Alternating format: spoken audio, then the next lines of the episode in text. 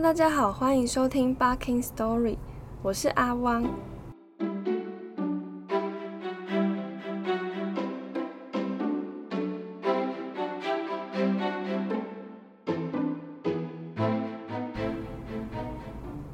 这一集我们要继续来分享法国科幻小说《蚂蚁》，作者是伯纳韦伯，新译本的作者名称翻译是贝纳维贝。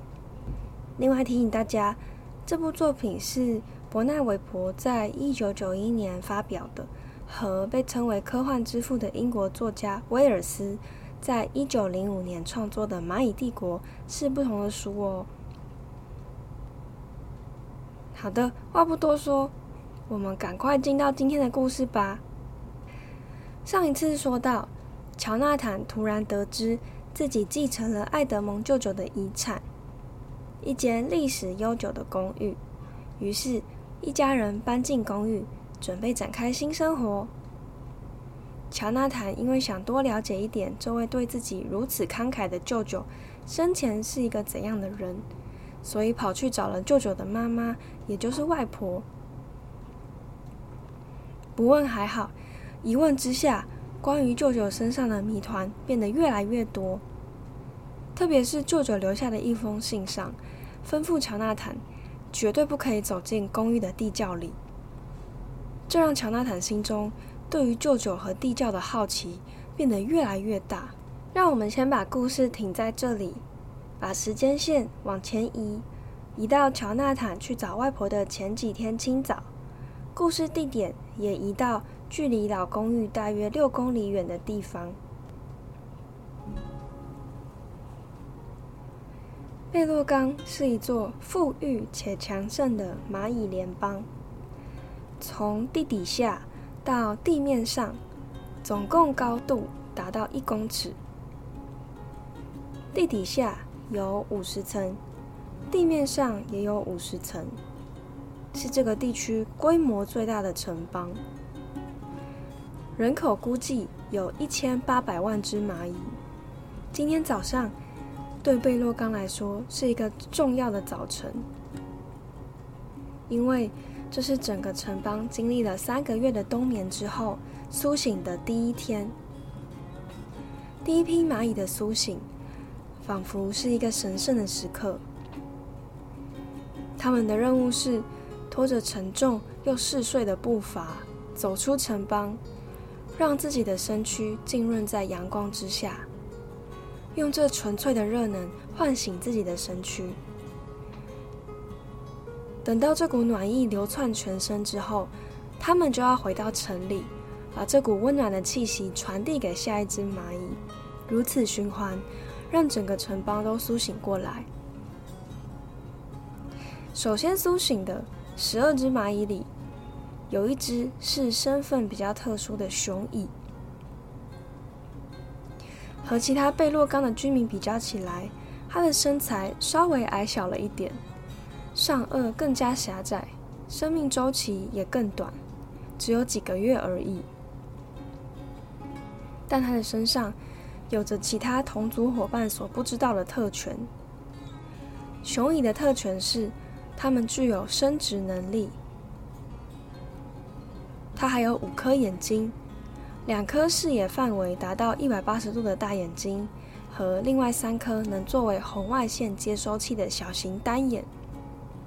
这让它在缺乏可见光的环境中，也能获取清晰明亮的图像。并探测出远处的光源，这是一项特别珍贵的特权，因为对于贝洛冈的大部分居民来说，他们的眼睛早已退化。当然，雄蚁还不只有这个特点而已，它和雌蚁一样，有着一对能够随风飞行的翅膀。有一天，他们会和雌蚁在风中完成交配。这只年轻的雄蚁让自己沐浴在阳光下一段时间后，就回到城里。现在，它和其他十一只先醒来的蚂蚁同属气温性差的行列。当然，这只是暂时的。当他们把接收的热能传递给城邦里的其他未苏醒蚂蚁之后，就会有更多的蚂蚁醒过来，并且加入这个行列，共同完成传递热能的工作。熊蚁伸出了自己的脚，踏了踏身边的一只公蚁，嗯，没有反应。他又踏了几下，公蚁的触角稍微抖动了一下，就像许久未发动的引擎。显然，它需要花点时间才能发动起来。熊蚁耐心的用脚在它身上摩擦，并在它身上。涂抹温热的唾液。经过一番努力，他们成功了。工蚁慢慢活络起来，就像三个月以前，仿佛他从来没有经历过那么长的睡眠一样。他感觉舒坦多了，即使看不太到，他仍然努力伸出触角，轻轻触碰唤醒他的这位陌生人，想知道他究竟是谁。他们的触角上有嗅觉细胞，能让他们辨认出对方的身份。工蚁用自己的触角触碰陌生蚂蚁的第一节触角。嗯，它的年龄是一百七十三天。从第二节可以得知这个蚂蚁的阶级。对方是一只具有生殖力的雄蚁。在一节一节往下闻。还可以知道更多雄蚁的讯息，比如说，它也是住在贝洛冈母城的河蚁，是初秋第三百二十七号孵化的蚂蚁。这就是年轻雄蚁的名字，三百二十七号。不过，公蚁探到这边就打住。如果再往触角的第五节以后探下去，当然还可以进行更深层的沟通。不过显然没有公蚁感兴趣的资讯了。公蚁转身离开，现在换他到蚁穴外晒太阳取暖了。之后他也会接续着把热能传给其他人的工作。三二七号也离开那里，他身为气温新差的任务算是完成了。整个城市都在他们的努力下陆续苏醒着。一只一只被叫醒的同伴，在城市的隧道里进进出出，扮演着传递热能的信差。有些信差用力摇着一动也不动的同伴，却怎么摇都摇不醒，因为他们已经沉沉的睡去，无声无息的睡去了。他们死了，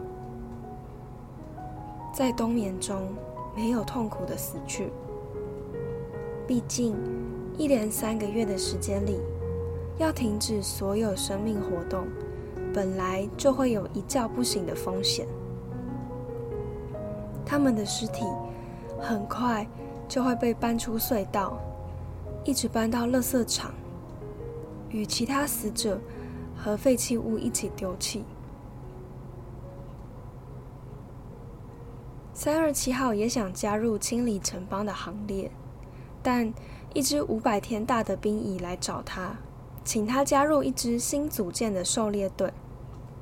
三二七号轻轻触碰兵蚁的眼睛和嘴巴，这就是他们的沟通方式。狩猎队？什么样的狩猎队？兵蚁拿出藏在胸腔关节凹洞里的干瘪碎肉给他闻。三二七号闻了闻那些碎肉，也尝了一点。他吃得出来，这是鞘翅目昆虫的味道。他甚至知道这是一只马铃薯甲虫身上的肉。兵蚁告诉他，他们说这是在冬天来临前就找到的，位置在呃相对中午太阳的西方二十三度角的区域。但三二七号很警觉的反驳了他：“不可能。”鞘翅目昆虫现在应该都还在冬眠。一般的河蚁要到室外温度来到十二度才会醒。我们的宿敌白蚁是十三度，鞘翅目昆虫至少要十五度才会醒的。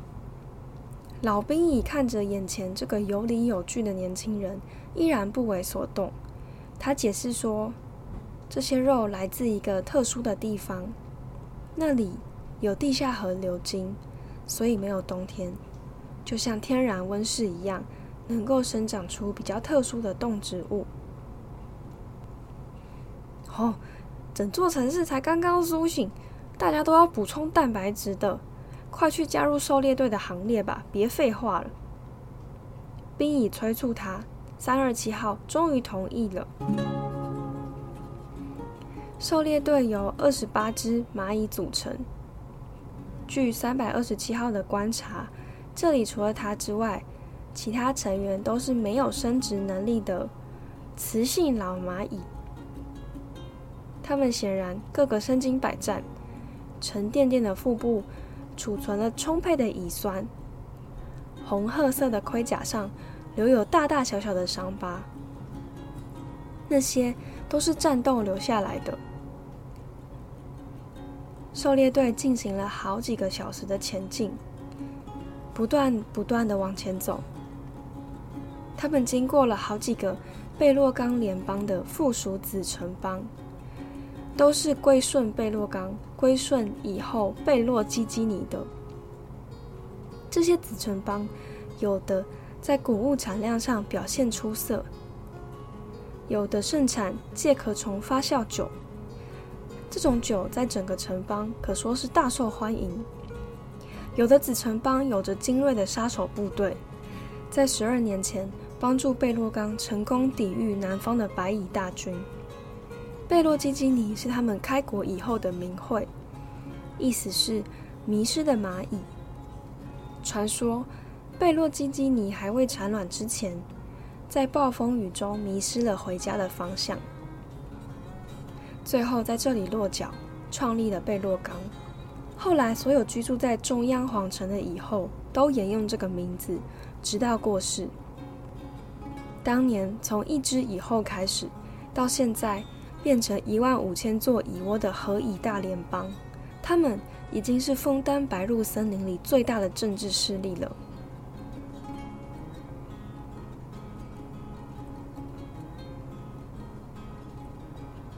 又走了好几个小时，他们很少休息，一直跟着前人留下的气味而行。有一只兵蚁一不留神，走的离捕蝇草太靠近了。诱人的香气吸引着它，很快的，它的脚就被捕蝇草上面的须毛粘住，根本无法动弹。这之后的一切便一发不可收拾。捕蝇草的两片大叶子迅速合起，须毛就像牙齿一样将猎物困在两片叶子里，然后分泌出具腐蚀性的消化液。冰蚁就这样被快速融化了，它化成一滩炙热的汁液，伴随着绝望的气息。狩猎队的大伙都无能为力，只能在附近留下注意危险的味道，警告之后来的同伴要小心。不过很快的，在他们行进的过程里，兵蚁们就忘记了刚刚的意外。他们朝着和太阳成二十三度角的方向继续前进。终于，他们很接近了。依据费洛蒙的气味，他们走到一处洞穴口。走得越深，地下的溪水声越来越清晰。泥土散发着热气，一股硫磺味扑鼻而来。他们面前出现一股温泉水。精疲力尽的兵蚁们。马上上前牛饮一番。这里的气温偏高，所以生长的动植物也多半是少见的热带生物。他们首先遇见了一只粪金龟。粪金龟推着一粒混合着牛粪、沙土的圆球，里面藏着它产的卵。但冰蚁并没有以它为猎物，因为粪金龟的肉并不美味。而且它们的甲壳不容易拆解，如果要携带回蚁窝，就太过累赘了。但不打紧，因为其他猎物很快就出现，是一只肥美的球搜。年纪最大的兵蚁很快的卷起腹部，以直觉朝球搜喷射出一滴浓度高达百分之四十的乙酸。闪避不及的球搜被这个强酸喷溅，身体关节处几乎肢解。他应声倒下，所有蚂蚁顿时一涌而上，大口啃食烧烫的肉。他们心满意足，连连称赞秋季的探险队为蚁族找了一个食物丰富的好地方。接下来的这几天里，他们仔细探查整个洞穴，搜集成堆的昆虫尸体以及蕈菇碎片。等费洛蒙的气味标记完成。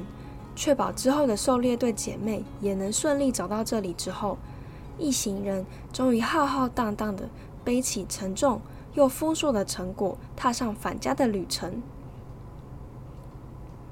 他们出发之后就加紧脚步，目标是在天黑前回到蚁窝，以避开骤降的气温。在回程的路上，他们再次经过那丛肉食性植物。突然，有一个兵蚁提议，想要带一株捕蝇草回去献给贝洛基基尼。二十七只蚂蚁的触角会议迅速展开，它们不断彼此接触触角，透过接收和散发味道分子，也就是费洛蒙来进行沟通。只见五十四只触角急速晃动，看起来讨论的相当激烈。不行啦，体积太大了。可是，如果我们可以驯服这种植物，我们就有了别人没有的武器耶。但这样我们可能会有人员折损吧？哼，我们收集到的食物会带不回去的。我觉得大家都累了，而且快要天黑了啦。反对的人比较多，所以他们决定放弃这个想法，专心赶路。不过，在他们经过一片花丛时，走在队伍最后面的三二七号被一朵红色的雏菊吸引住了。我从来没有看过这样子的花。三二七号脱离了队伍，迅速又小心的啃断花茎。他想，如果不能带捕蝇草回去。那我想要把这朵花带回去，献给以后。他用嘴巴紧紧的叼着这朵红花，然后三步并作两步，朝同伴的方向赶去。咦，他们人呢？没想到同伴不见了。三二七号其实没有离开很久，他的同伴们应该就在前面。难道他们遇到了什么状况？三二七号雄蚁在原地焦急的踱步。看到这里的时候，我真想和他分享。哎，你知道吗？在人类世界里有一句叫做“热锅上的蚂蚁”，很适合用来形容你现在的处境哦。好欠揍！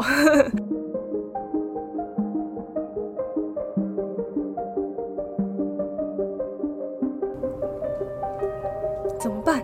他们去哪了？三二七号往队伍应该在的远方位置观望，但是不认真看还好，定睛一看，他瞬间背脊发凉，脑袋一片空白。所有的同伴都躺在地上死了。三二七号冲到前面观察着尸体，没有乙酸，任何费洛蒙的警报气味都还来不及散发出来。他翻开一只只姐妹的身体，贴上触角，想与它们嗅觉沟通，却找不到任何气味残留，没有任何当时的影像和线索。这怎么可能？难道姐妹们只是走在路上，然后一切就突然停止了？不可能，一定有什么合理的解释。难道？会这样毫无预警的突然暴毙了吗？绝对不可能！我一定得找到原因。三二七号用前脚重新清洗了自己的触角，抹去他之前因为紧张而产生的酸性泡沫，然后重新展开侦测。他的触角下垂，垂到与眼睛的高度一致，然后开始震动触角，搜集气味。每秒五百下，每秒一千下，没有，什么都没有。每秒两千下，每秒五千下，每秒八千下，啊，还是没有。三二七号想，这已经是我震动极限的三分之二了，怎么办？哎，等等！突然，他闻到极为细小的气味分子，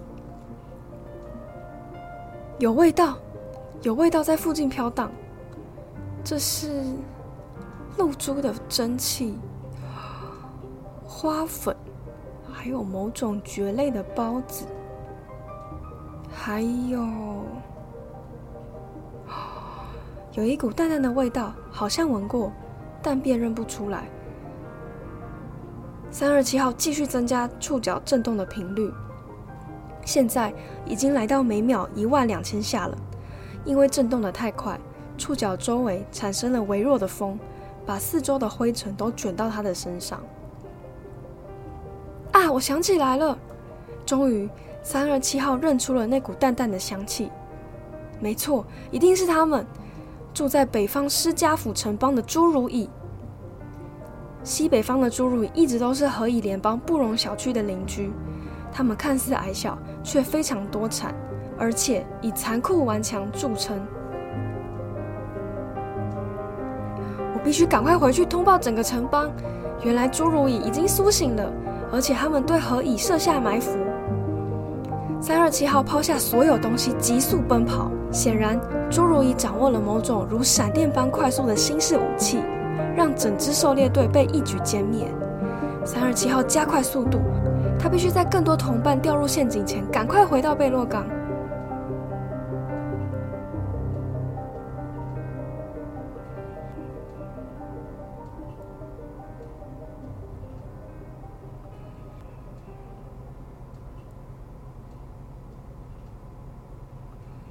好的，那今天的故事就说到这边了。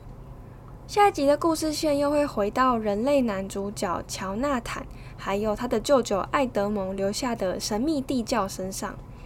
那蚂蚁这本书的故事线本身就是以两个物种——人类和蚂蚁的两条故事线分别交替进行，所以这个系列的节目我也会尝试以这种方式去把故事建构起来。那原著本身故事线的跳转频率，我自己是觉得蛮频繁的。所以我在读的时候会有一点，呃，每次都要重新理解的感觉，就是那种一边要想象蚂蚁的世界长什么样子，有什么细节，然后一边又要记得啊，人类故事线里谁叫什么名字啊，谁和谁是什么关系，而且又都是法国人的名字，我觉得没有很好记。所以我每次跳故事线，就会像是重新进入一个世界一样。我会觉得我花了蛮多的时间，然后也有点容易放弃，所以我自己是重读了几次才把它看完的。那后来读完它的方法是，我会自己按照自己的想法跳着读，比如在他要转换故事线的时候，我会我就会略过这件事情，我会直接跳到我在读的那一条故事线的下一段，然后等到这条故事线进行到某个段落之后。我才会又跳回另一条故事线，然后也是用自己的方式连贯的去读它，直到下一个我觉得差不多了的段落。当然，我并没有想要批评作者或是编辑的意思。那对我来说，这就是一部非常精彩的作品。那我也承认我自己的这种阅读方式，它有可能会影响阅读体验。会有什么样的影响呢？也许我们在这个系列最后一集可以讨论一点点这个部分。那我说这些，总之呢，我是想要表达，我觉得我身为一个理解能力比较普通的读者，我就是用我自己的方式，努力的在想要去理解我所读的文本或是作品。所以节目里的故事顺序是我自己理解之后再去整理过的。那我觉得大家都可以有自己理解文本的方式。怎样是你觉得你可以更容易进入故事，或是更好了解这个故事的？那你就用自己比较舒服或是容易的方式就可以了。那所以，如果听众觉得我的故事跳来跳去很难理解，那我是建议，也许可以，嗯，你可以复习之前的故事，比如说你用两倍速听，或者你就干脆跳着听也没关系。怎样可以帮助自己更好的掌握故事脉络，就怎么做，这样是我觉得很没问题的，嗯。那如果你说啊，我我是一个脑袋超好的读者或听众，哦，阿汪都小看读者，啊，好好好，那请大家自己去看书好吗？好，今天的节目就到这边，欢迎关注或追踪我的频道。那如果你是用 Apple Podcast 或是 Spotify 收听节目的人，也邀请你可以帮我留言，或者是留下我们嗯评分，给我星星这样子。最后，如果你喜欢我的频道，欢迎点选节目下方的链接，请我喝杯饮料。谢谢大家的收听，我们下一集见，拜拜。